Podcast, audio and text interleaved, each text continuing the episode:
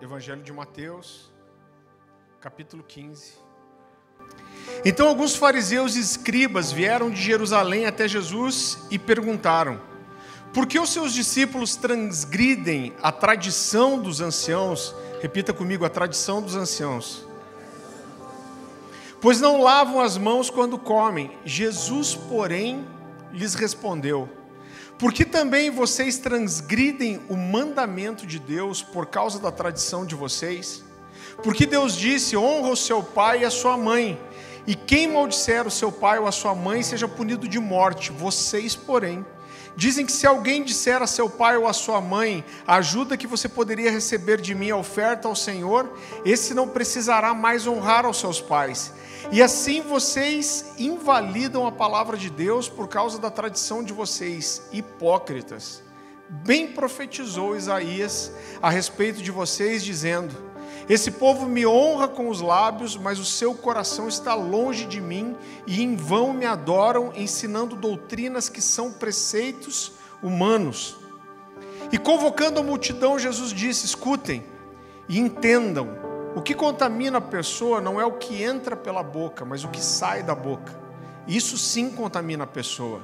Então, aproximando-se dele, os discípulos disseram: Sabia que os fariseus, ouvindo o que o Senhor disse, ficaram escandalizados? Mas ele respondeu: Toda planta que meu Pai Celeste não plantou será arrancada. Esqueçam os fariseus, são cegos guias de cegos. Ora, se um cego guiar outro cego, ambos cairão num, num buraco. Então Pedro disse a Jesus: Explique-nos essa parábola. Jesus, porém, disse: Também vocês ainda não entenderam? Não compreenderam que tudo que entra pela boca desce para o estômago e depois é eliminado, mas o que sai da boca vem do coração. E é isso que contamina a pessoa, porque do coração procedem os maus pensamentos, homicídios, imoralidade sexual, prostituição, furtos, falsos testemunhos, blasfêmias. São essas as coisas que contaminam a pessoa, mas o comer sem lavar as mãos não contamina. Queridos, quando a gente olha para esse texto, a primeira coisa que eu quero destacar é que essa é a primeira vez que Jesus é mais duro com os fariseus. Essa é a primeira vez que Jesus usa palavras mais agressivas e ele é mais áspero com as, as palavras, repreendendo os fariseus. E isso eu acredito porque quando Jesus diz essas palavras, ele estava apontando e denunciando justamente aquilo que era a marca dos fariseus. Transformar algo que deveria ser uma devoção sincera a Deus em uma devoção carnal e humana. Jesus usa aqui um texto muito conhecido de Isaías, que com certeza os fariseus conheciam muito bem, e Jesus usa um texto de Isaías falando justamente da hipocrisia e da falsidade de um povo que adorava Deus com gestos, com palavras, com é, atitudes que pareciam de, de adoração, de devoção, mas o coração estava longe de Deus. E o que Jesus está dizendo é que aquelas pessoas, apesar de serem religiosas, apesar de serem pessoas apegadas a um tipo de doutrina, apesar de serem pessoas que ofereciam sim um tipo de oração, o que Jesus está dizendo é: vocês são cegos guiando cegos. E ele diz: vocês não enxergam. E o que Jesus está dizendo é: olha, como nos tempos de Isaías, a adoração de vocês ela é vã ou ela é em vão. E ele, e ele diz: as palavras de vocês são vazias, os gestos de vocês são mecânicos e vocês só repetem o que vocês viram os homens fazer e ensinar. Quando, quando, Isaías libera essas palavras sobre o povo de Israel, o quadro que Isaías vivia era um quadro de apostasia, de distanciamento de Deus, era um quadro onde a verdadeira devoção e a verdadeira adoração tinha se perdido e tinha sido substituída por outra coisa. Então aquilo que era verdadeiro, aquilo que deveria ser genuíno, foi substituído por rituais que eram humanos, por regras e mandamentos que eram de homens. Jesus está dizendo: o comportamento de vocês era como dos homens daquele dia, e aquilo que Isaías denunciou, eu estou denunciando também. Então ele está dizendo: olha, vocês têm um modelo de culto que é carnal, vocês aprenderam isso. Eu acho interessante essa expressão. Jesus diz assim: vocês aprenderam maquinalmente. Ou seja, ele está dizendo, vocês fazem isso de forma mecânica. Isso não é fruto de relacionamento, não é fruto de intimidade, não é fruto de vida. Isso é mecânico. Eu quero que você abra comigo nesse texto de Isaías, Isaías capítulo 29. Versículo 13. É esse o texto que Isaías cita.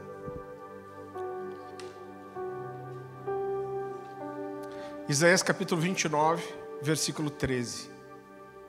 E a palavra do Senhor diz assim: O Senhor disse: Visto que esse povo se aproxima de mim e com a sua boca e os seus lábios me honra, mas o seu coração está longe de mim, e o seu temor para comigo consiste só em mandamentos de homens que maquinalmente aprendeu.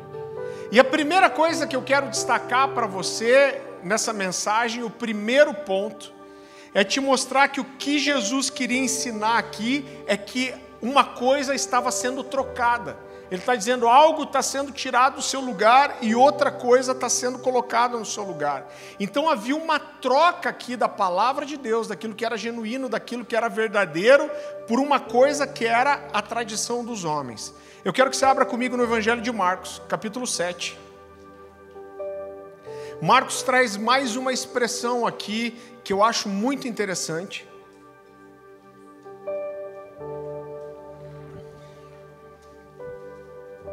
Esse, nesse texto, Marcos está falando do mesmo momento, só que ele conta isso com as palavras dele, Evangelho de Marcos, capítulo 7, a partir do versículo 9. A palavra do Senhor diz assim: E disse-lhes ainda, jeitosamente, Rejeitais o preceito de Deus para guardardes a vossa própria tradição. Pois Moisés disse: Honra teu pai e a tua mãe, e quem maldisser o seu pai ou a sua mãe seja punido, punido de morte. Vós, porém, dizeis: Se um homem disser a seu pai ou a sua mãe: Aquilo que poderias aproveitar de mim é corbã, isso é oferta para o Senhor, então o dispensais de fazer qualquer coisa em favor do seu pai e da sua mãe, invalidando a palavra de Deus pela vossa, própria tradição, que vós mesmos transmitistes, e fazeis muitas outras coisas semelhantes. Então, quando eu olho para esse texto, eu vejo que Jesus, com poucas palavras, Jesus desmascara a forma com que a religiosidade e a tradição substituíram aquilo que era verdadeiro. É, o, o, ele usa uma expressão aqui muito interessante, ele fala jeitosamente, vocês estão deformando a verdade. Com jeitinho vocês estão transformando, deformando, de, deturpando a, a verdade e vocês estão destruindo a essência do mandamento, a essência da adoração, a essência da devoção. Jesus fala do corban. Eu sei que essa é uma palavra que a gente não fala, não usa com frequência, mas na verdade, corban significa oferta. Agora, do que Jesus está é, tá falando aqui? Jesus está fazendo uma alusão a uma tradição judaica aonde as pessoas consagravam alguma coisa ao Senhor. Você já deve ter visto, você está nesse ambiente de igreja, de igreja faz tempo, alguém que consagrou, por exemplo, o seu instrumento para o Senhor. Então o cara fala: esse instrumento aqui não é usado para outra coisa a não ser é, adorar o Senhor.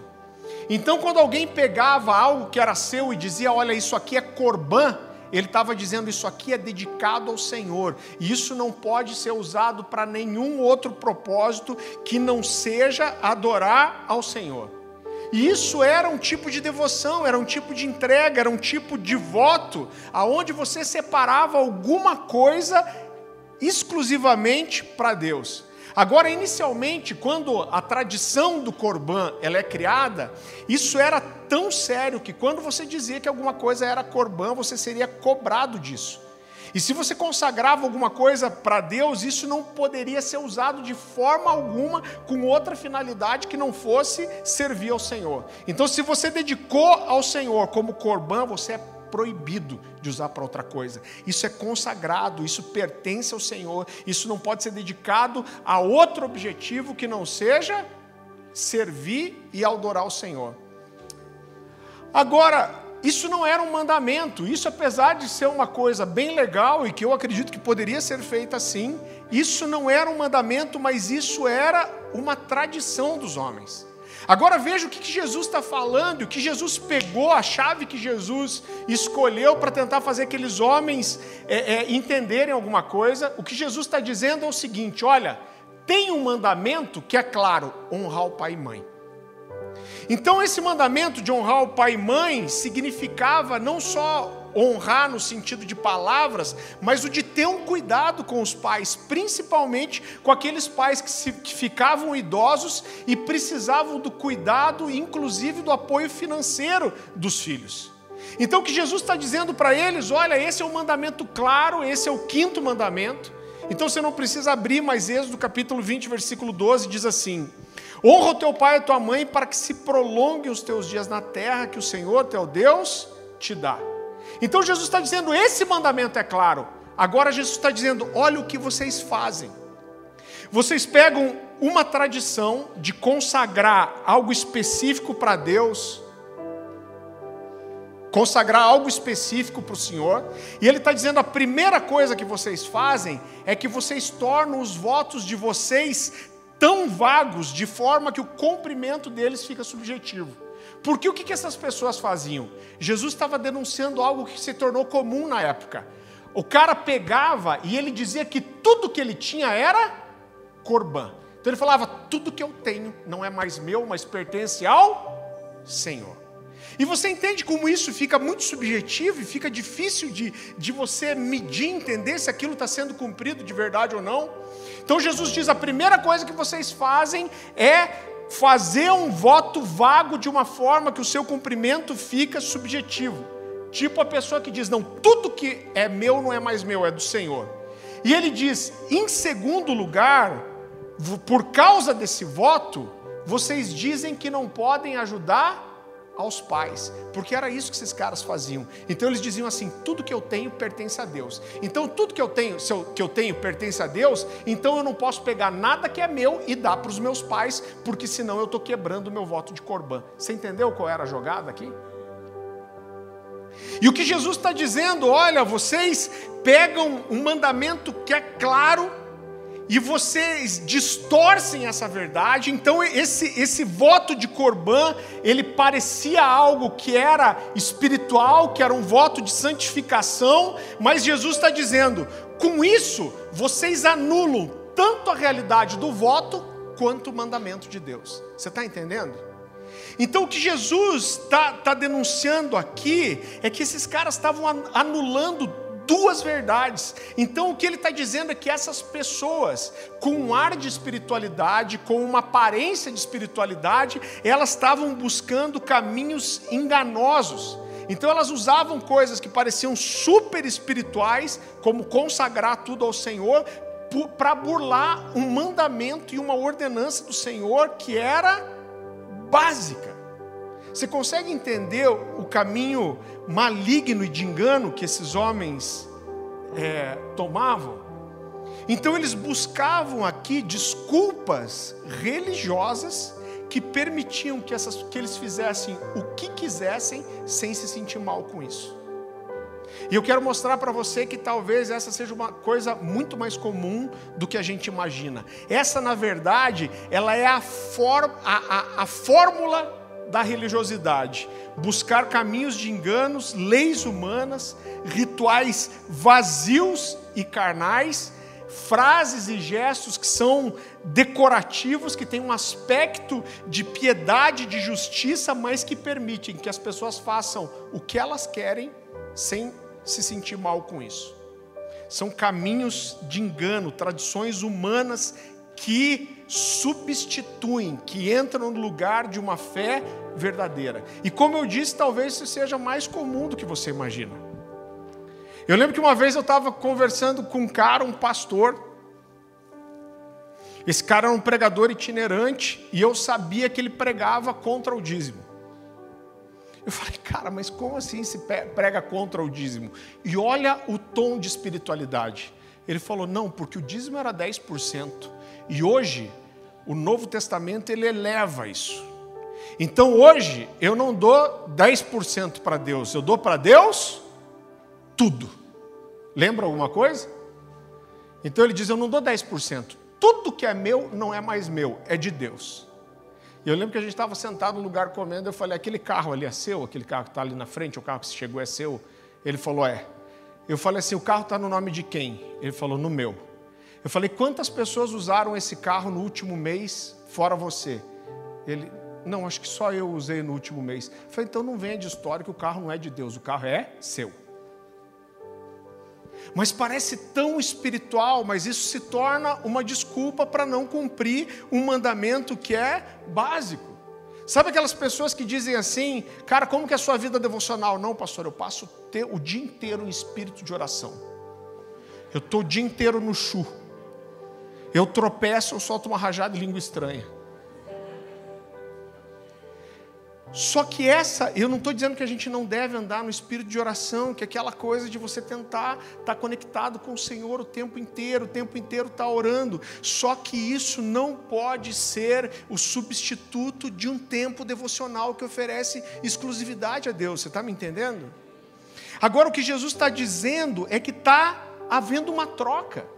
Jesus está dizendo: olha, com jeitinho, jeitosamente, vocês estão encontrando uma forma de manipular de descumprir os mandamentos, usando alguma exceção à regra que parece espiritual, mas na verdade é humana.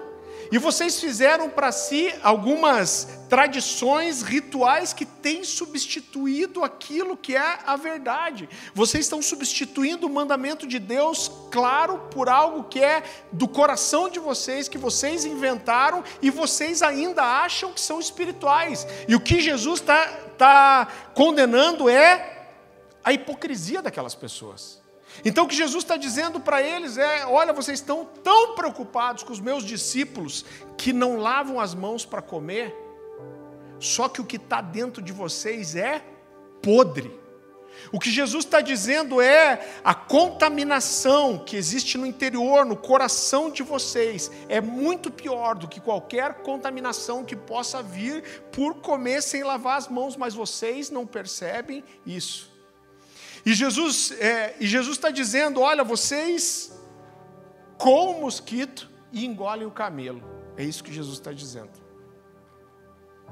Em segundo lugar, o que Jesus quer ensinar é que havia uma incoerência muito grande entre aquilo que era expresso inter, exteriormente e a realidade que estava no coração.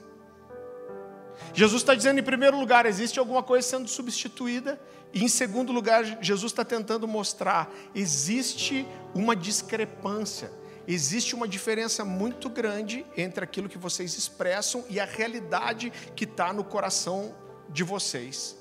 Esses mestres da lei chegam para Jesus um momento e perguntam assim: qual é o maior dos mandamentos? Qual é a resposta de Jesus? Abra lá comigo em Marcos capítulo 12.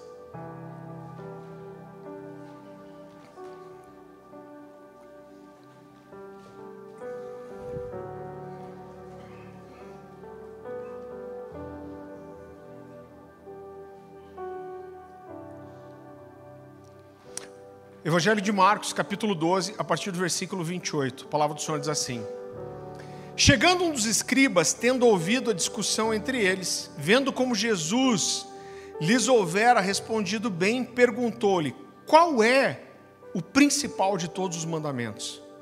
Jesus respondeu: O principal é: ouve, ó Israel, o Senhor nosso Deus é o único Senhor. Amarás, pois, o Senhor teu Deus de todo o teu coração, de toda a tua alma, de todo o teu entendimento e de toda a sua força. Então, o X da questão aqui, o, o, motivo da indignação de Jesus e das palavras duras de Jesus era a incoerência que existia entre aquilo que aqueles homens falavam e o que eles viviam. Então, esses homens tinham aparência de piedade, eles tinham aparência de santidade, eles tinham aparência de devoção, eles tinham aparência de verdade, mas nenhuma dessas coisas era condizente com a realidade interna, com a realidade do coração desses homens. O que se via por fora não combinava com a verdade do coração. Como o marido que leva flores para a esposa todo final do dia, mas tem uma amante, você entende isso? Então o que Jesus está ensinando é: olha, quando não existe o conhecimento de Deus, mas apenas da tradição, você pode até cumprir regras, você pode até ter uma obediência ritual, mas apesar de a obediência ritual ser um tipo de obediência, ela nunca vai ser recebida por Deus como uma manifestação de adoração. Você entende isso? Ele está dizendo: vocês cumprem regras vocês seguem mandamentos, mas eu não recebo isso como adoração. Então, é por isso que Jesus inicia a conversa. Olha que, que especial isso. Você entende que quando Jesus questiona aqueles fariseus, e quando os fariseus questionam ele, não se estava falando de adoração? Os fariseus começam a questionar o quê? Por que, que seus discípulos não lavam as mãos? E Jesus, de repente, inicia a conversa falando sobre lavar as mãos, ele vai disso para honrar o pai e mãe, mas rapidamente ele direciona, ele muda a direção da conversa para falar sobre adoração, sobre a falta de compreensão em relação à verdadeira adoração. Irmão, eu quero dizer para você que o problema aqui não é o ritual em si. Por quê? Porque o ritual faz parte. E nós vamos nos enganar se a gente achar que a nossa devoção ao Senhor, que a nossa vida com Deus, o ritual não faz parte disso. Por quê? Faz parte, porque o ritual fala de um hábito. O ritual fala de uma coisa que é repetida. Então, quando Jesus diz assim, quando você entrar no teu quarto, fecha a tua porta e, e ora ao teu pai em secreto, ele está falando do quê? Ele está falando de um ritual. Ele está falando, você vai fazer isso repetidas vezes, você vai entrar no seu quarto, depois você vai fechar a sua porta, o seu pai está em secreto, você também, seu pai vai te ver e ele vai te recompensar. Isso é um ritual. Então a gente não pode confundir e entender que o problema é o ritual. Então, vir semanalmente aqui no domingo, apesar de que está um rodízio, que eu vou te falar uma coisa, né? Eu estava conversando com um pastor ontem, ele falou: Farley, não é privilégio seu. Eu conheço várias famílias lá na igreja que, pela distância, parece que a pandemia trouxe isso e o cara vem uma vez por mês no culto. Ele falou: esses dias eu vi dois, um casal falando e chegaram para mim e falei: Não, pastor, eu falei para o meu marido que pelo menos duas vezes nós vamos ter o compromisso de vir por mês na igreja. E ela parecia que estava falando de uma coisa, de uma alto, um alto nível de entrega e dedicação. Então, vir semanalmente prestar o seu culto público ao Senhor, querido, isso é um ritual. Toda vez que você vem aqui para prestar culto, você fazer uma oferta, isso é um ritual. Levantar as mãos e nos prostrarmos durante, é, durante a adoração, isso é um ritual de devoção e de culto. Então o problema não está exatamente no ritual, mas o problema está em essas coisas. Aliás, o problema está em que essas coisas só têm valor quando elas expressam uma verdade do coração. É o que Jesus está criticando. Vocês podem fazer essas coisas fora, mas não é o que vai dentro. O que vai dentro. Então, vir a uma reunião pública, cantar, ofertar, são rituais públicos. Você entende que isso é um ritual público que você faz diante dos homens? Agora, ter uma vida devocional, ter os olhos puros, ter uma atitude perdoadora, ter um coração quebrantado. Esses são rituais, às vezes ocultos aos homens, mais explícitos para Deus. E o que Jesus está ensinando aqui é que essas liturgias do coração, elas precisam estar alinhadas com a liturgia que a gente faz de forma pública. Jesus cita Isaías, você não precisa abrir, eu quero ler o texto de volta, mas ele diz assim: O Senhor disse: Visto que esse povo se aproxima de mim com a sua boca e com seus lábios me honra, mas o seu coração está longe de mim, e o seu temor para comigo consiste só em mandamentos de homens que maquinalmente aprendeu. Então, mais uma vez, Isaías está falando daquilo que foi aprendido de forma mecânica, que a gente só viu outros fazerem e nós reproduzimos. Então, o que ele está dizendo é, é, é, que aquilo que nós fazemos, porque a gente vê os outros fazerem, aquilo que a gente faz, porque nós aprendemos que é o que deve ser feito, aquilo que nós fazemos, porque nós queremos ser espirituais, aquilo que nós fazemos, porque nós não queremos parecer carnais para as outras pessoas, mas é mecânico, não é fruto da vida de dentro saltando para fora, isso é uma fumaça de incenso sem perfume. E Deus não se impressiona com a fumaça que a gente faz fora, se o que está dentro cheira mal. Agora, a verdadeira devoção, a verdadeira adoração, o verdadeiro amor, ele havia sido substituído por uma atitude mecânica e sem coração. E em terceiro lugar, o que Jesus quer ensinar para aquelas pessoas é que quando existe uma obediência, veja que é uma obediência, mas é uma obediência interesseira, mecânica, mais preocupada nos homens, mais preocupada com a aparência que a gente mostra, é, é mais preocupada é, é consigo mesmo, ela torna a adoração vã. E essa palavra é muito forte. Jesus diz assim: hipócritas. Bem profetizou Isaías a respeito de vocês, dizendo: esse povo me honra com os lábios, mas o coração está longe de mim e em vão me adoram. E é tão forte esse texto porque Jesus está dizendo assim: olha, Isaías profetizou sobre vocês. Só que Isaías viveu 800 anos antes. Então o que Jesus está dizendo aqui é que a hipocrisia, a cegueira espiritual, a loucura daqueles homens, a apostasia, era a mesma dos dias de Isaías. E quando a gente vai entender o contexto em que Isaías é, profetizou essas palavras, era um contexto, querido, de apostasia. Por quê? Porque a religião, a religiosidade, entrou de um jeito na vida daqueles homens que matou o que era verdadeiro e espiritual. Agora, segundo o dicionário Hawais da língua portuguesa, olha que, que forte isso. Uma adoração vã é uma adoração vazia, inútil, sem valor, ilusória, enganosa, falsa e que se, que se baseia em aparências e mentiras. A palavra original, que é grega, que é traduzida como van aqui, é a palavra matem. E eu até copiei o que o dicionário dizia.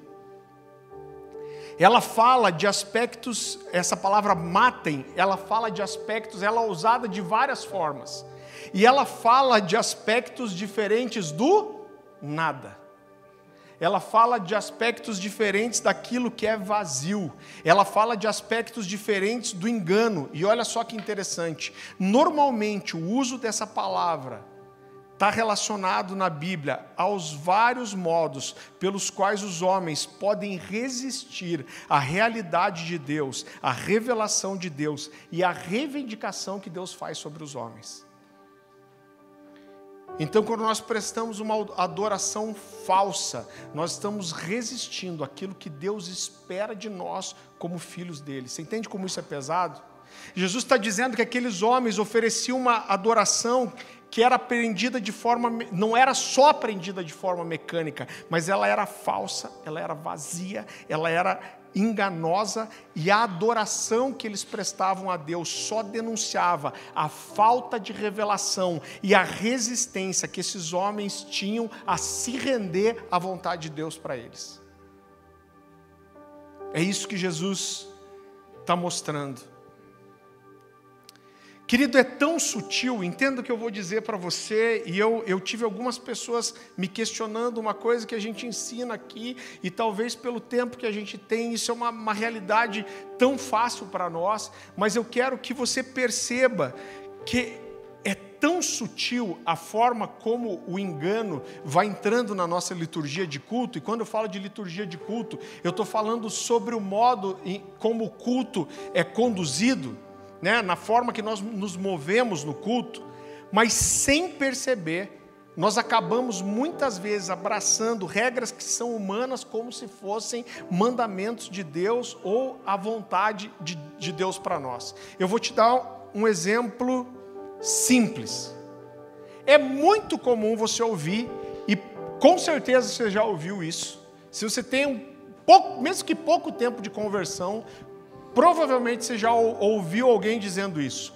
A adoração, ela prepara a igreja, ela prepara as pessoas para receberem a palavra. Você já ouviu isso? Quem já ouviu isso? Só para eu ter uma ideia, levanta bem a mão. Irmão, quase todo mundo. Então, ou seja, o que, que essas pessoas estão dizendo? Que a pregação é a parte mais importante do culto. Então, quando a gente tem um pregador de fora que a gente traz aqui, eu já passei por isso em vários lugares que eu fui ministrar. E aí o pastor sênior da igreja, às vezes eu perguntava, pastor, quanto tempo que eu tenho? Ele falou, não, eu falei para eles cantarem só uma ou duas, ou no máximo três músicas na adoração, porque a gente quer ter tempo para aproveitar a palavra. Irmão, parece super espiritual isso, não parece? Não, nós queremos priorizar ouvir a palavra de Deus. E veja bem, eu não quero ser mal entendido, eu não estou minimizando aqui a importância e o valor da palavra. Inclusive, esse é o meu chamado. Meu chamado é ensinar as Escrituras.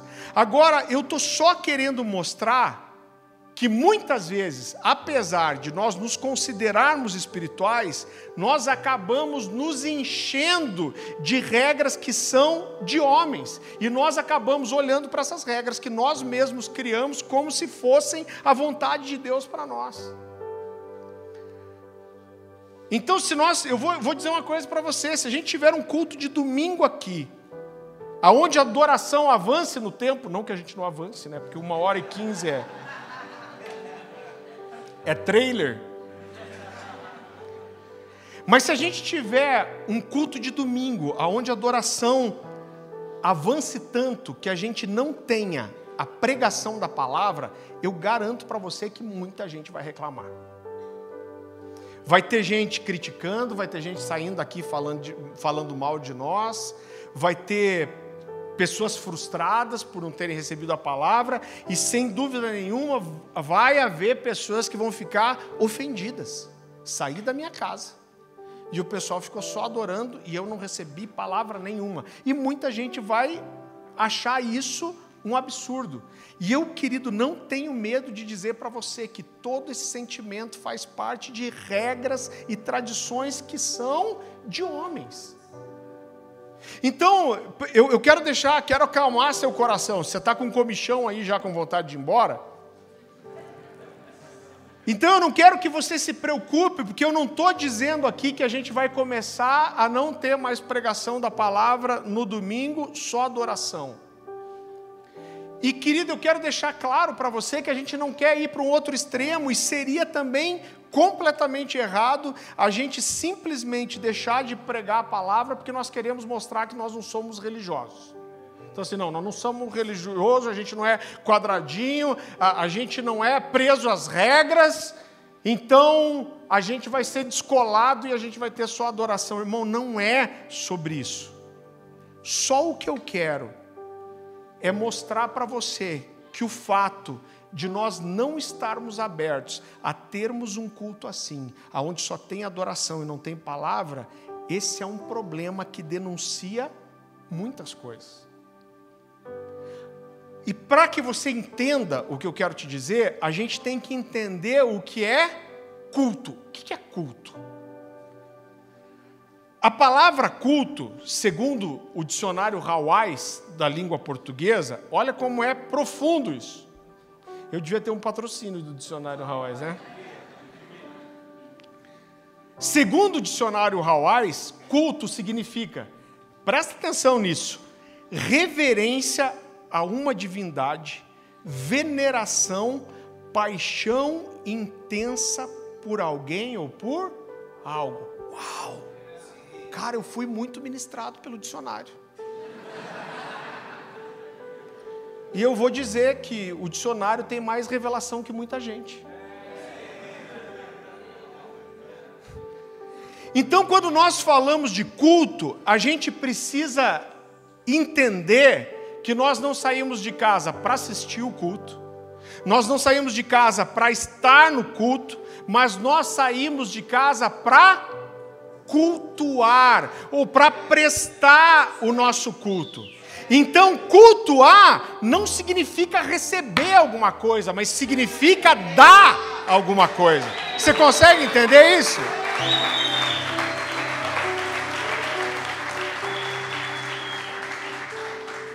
Agora a gente vai, você quer receber alguma coisa, irmão.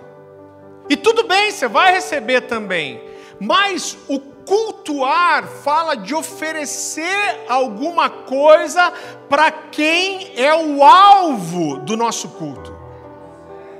E isso mostra para mim só que a gente nem sabe direito o que é culto. Mais uma vez, eu não estou minimizando a importância da pregação, eu só estou tentando colocar as coisas no seu lugar certo. A gente costuma dizer, eu sei que eu já falei isso várias vezes aqui, mas eu vou falar de volta. A gente entende que existem três níveis de ministração que todo crente entra. O primeiro nível de ministração, irmão, é ministrar ao Senhor, porque até porque se você não tiver isso, você está desqualificado para fazer qualquer outra coisa. Então no céu a gente não vai pregar a palavra, no céu a gente não vai evangelizar, mas como diz aquela música do Alessandro, não haverá um tempo onde não haverão mais canções. Adorar, nós vamos adorar sempre. Então a primeira parte, a mais importante do nosso sacerdócio é ministrar ao Senhor. A segunda parte é ministrar os santos. Tem gente que acha que a primeira coisa é o mundo, não é. A Bíblia vai falar para que ele cuidar primeiro dos seus, a Bíblia fala de cuidar primeiro dos domésticos da casa. Então não adianta a gente sair querendo ganhar todo mundo, mas quando o cara está aqui dentro a gente não cuida. Então o segundo nível de ministração mais importante é ministrar aos santos. E o terceiro nível, e que não deixa de ser muito importante, é ministrar ao mundo. Agora, dentro do culto, a gente está aqui num culto. Agora, dentro do culto, essa parte aqui, a gente não está ministrando ao Senhor, eu estou ministrando aos santos. Então, a parte do culto que é feita para cultuar são duas, que é a adoração e as ofertas. Então, se querido, se nós estamos aqui para prestar o nosso culto e a nossa devoção a Deus, a parte mais importante do culto não é o que eu faço para o homem, mas é o que eu faço para Deus. A parte do culto onde nós cultuamos é na adoração e nas ofertas. Então, quando nós dizemos que a função da adoração é preparar o coração das pessoas para receber a palavra, a grande verdade é que nós já estamos carregados de humanismo e de regras de homem sem perceber. Então nós estamos aqui tirando, vamos falar, nós estamos falando de culto, nós não estamos falando de outra coisa, nós estamos falando de culto. Então, quando nós dizemos que a parte mais importante do culto é a pregação da palavra, a gente está tirando Deus do centro e nós estamos colocando quem? O homem. A gente, a adoração já não é mais para adorar. Adoração já não é mais feita pensando no coração de Deus, mas a adoração é feita para preparar o coração do homem. Já não é Deus que está no centro, mas o homem. Para quê? Para que o homem possa receber a palavra. Por quê? Porque a palavra edifica e transforma o homem. Eu pergunto, para quem que é esse culto? Para Deus não é. Então, sem perceber, a gente acaba ficando carregado de humanismo e de regras que são tradições dos homens, porque eu cresci ouvindo. A parte mais importante do culto é a palavra, e nós arrancamos Deus do centro do culto e colocamos o homem no lugar dele. E isso faz com que a nossa adoração se torne vã. Você acha que Deus recebe isso? Está um time aqui adorando. Por quê? Porque eu tenho que preparar o coração deles. O que, que Deus está recebendo? Maquinalmente nós levantamos as mãos, mas não existe uma liturgia de culto ao Senhor prestada no coração. Eu gosto muito de uma coisa que o Tom Molinari diz: ele diz assim: olha, na verdade, não é a adoração que prepara o coração das pessoas para o culto, na verdade, é a palavra que prepara o coração das pessoas para adoração. Por quê? Porque na adoração nós exaltamos os atributos revelados e conhecidos de Deus. Então, quando eu entendo quem Deus é, isso faz com que o meu coração transborde em adoração. A Bíblia fala que aqueles magos que foram na manjedoura e quando eles entraram naquele lugar, eles reconheceram que aquele bebê que estava lá é o Messias. A Bíblia diz que eles se prostram e abrem os seus tesouros. A revelação de que aquele era o Messias transbordou no que? Em adoração. Alguém me falou assim, então a gente tinha que trocar a ordem do culto. Primeira palavra, depois adoração. Não, não é sobre ordem de culto. Você entende que vai muito além disso?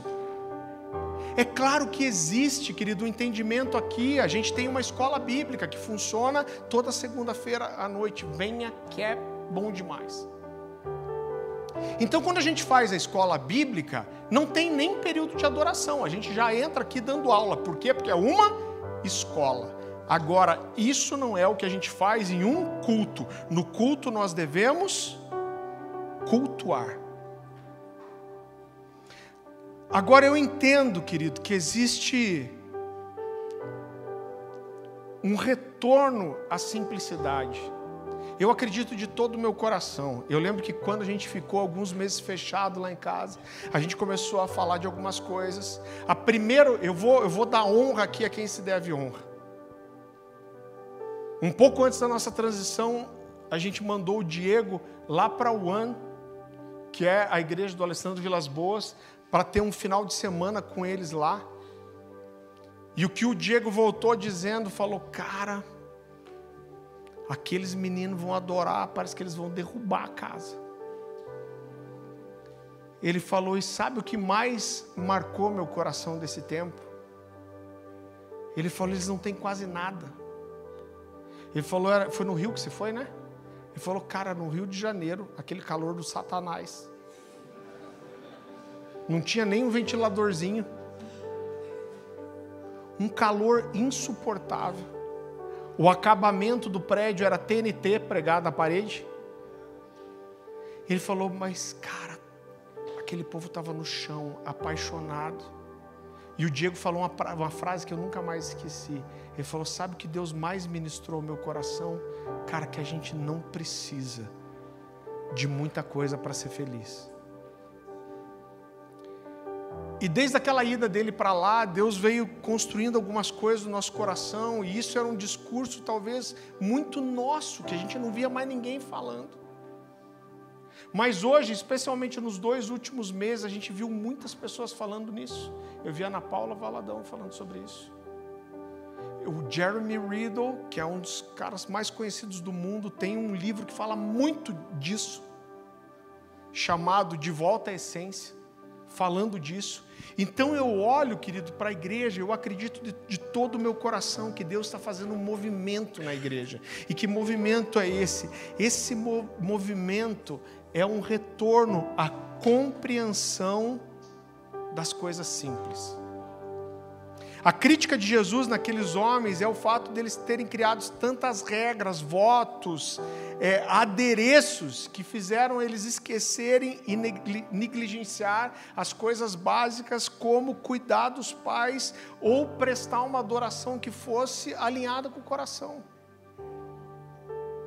Mas eu creio que Jesus está dizendo para a gente: olha, vocês não precisam de luz, vocês não precisam de fumaça, vocês não precisam de um telão incrível.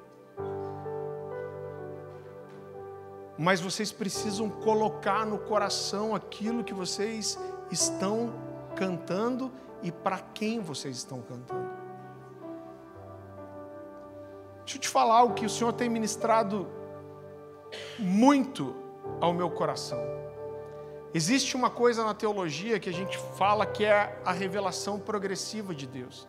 Deus vem trazendo uma revelação, Ele vai construindo, Ele vai trazendo sinais, apontamentos, e o ápice da revelação de Deus é Jesus. Tem um ápice, tem um ponto alto.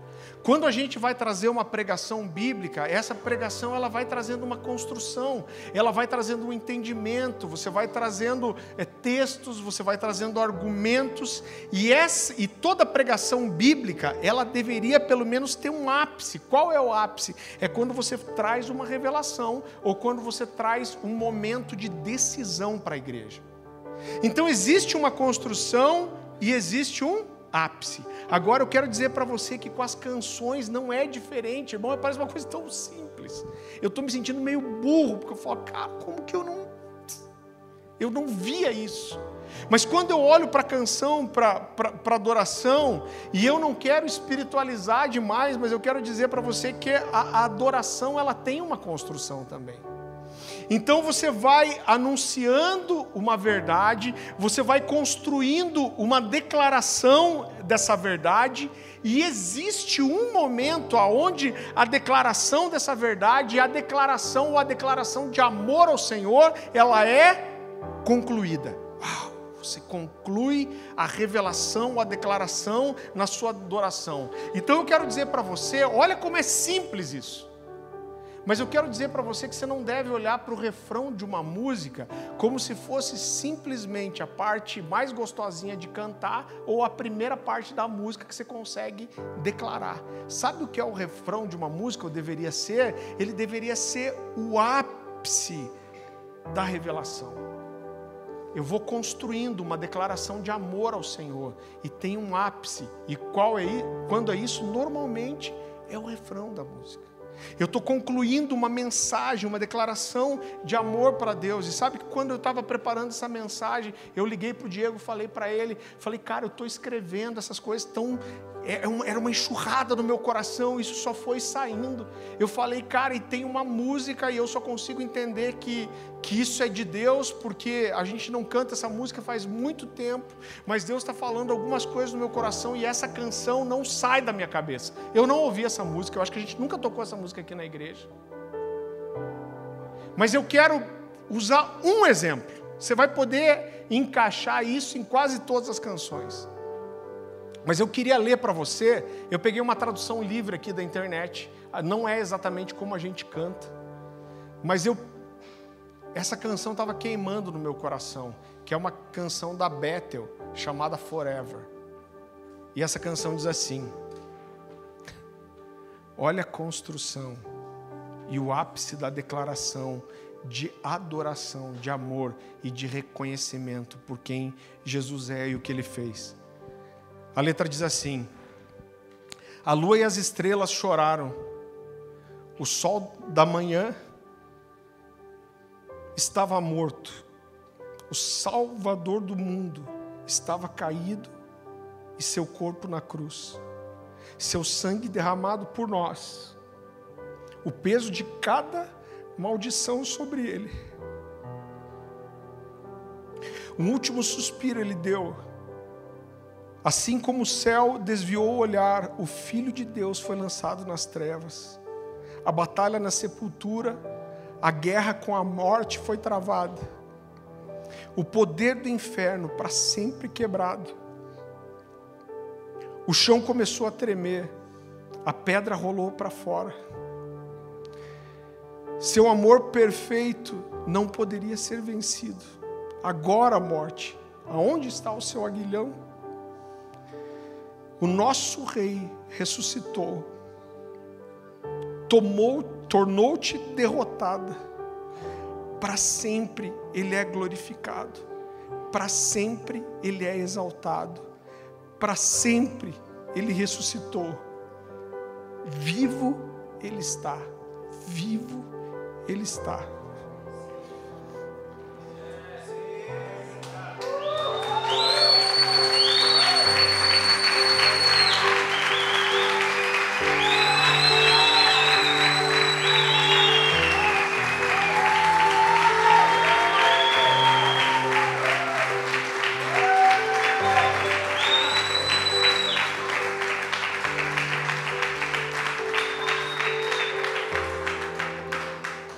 Sabe uma das coisas que mais mexe o meu coração, no meu coração aqui nessa casa e quando eu olho para Cornerstone e o que Deus tem construído em nós como igreja, como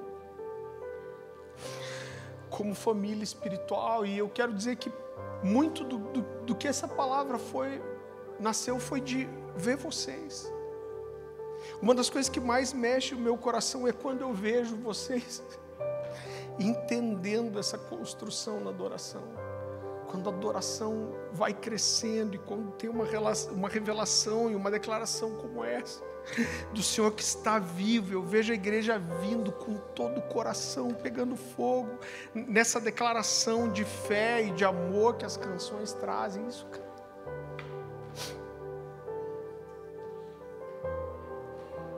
Quantas vezes eu olhei aqui, eu chorei, e falei, Deus, eles estão entendendo. Então eu quero dizer mais uma vez, a gente não precisa do melhor som.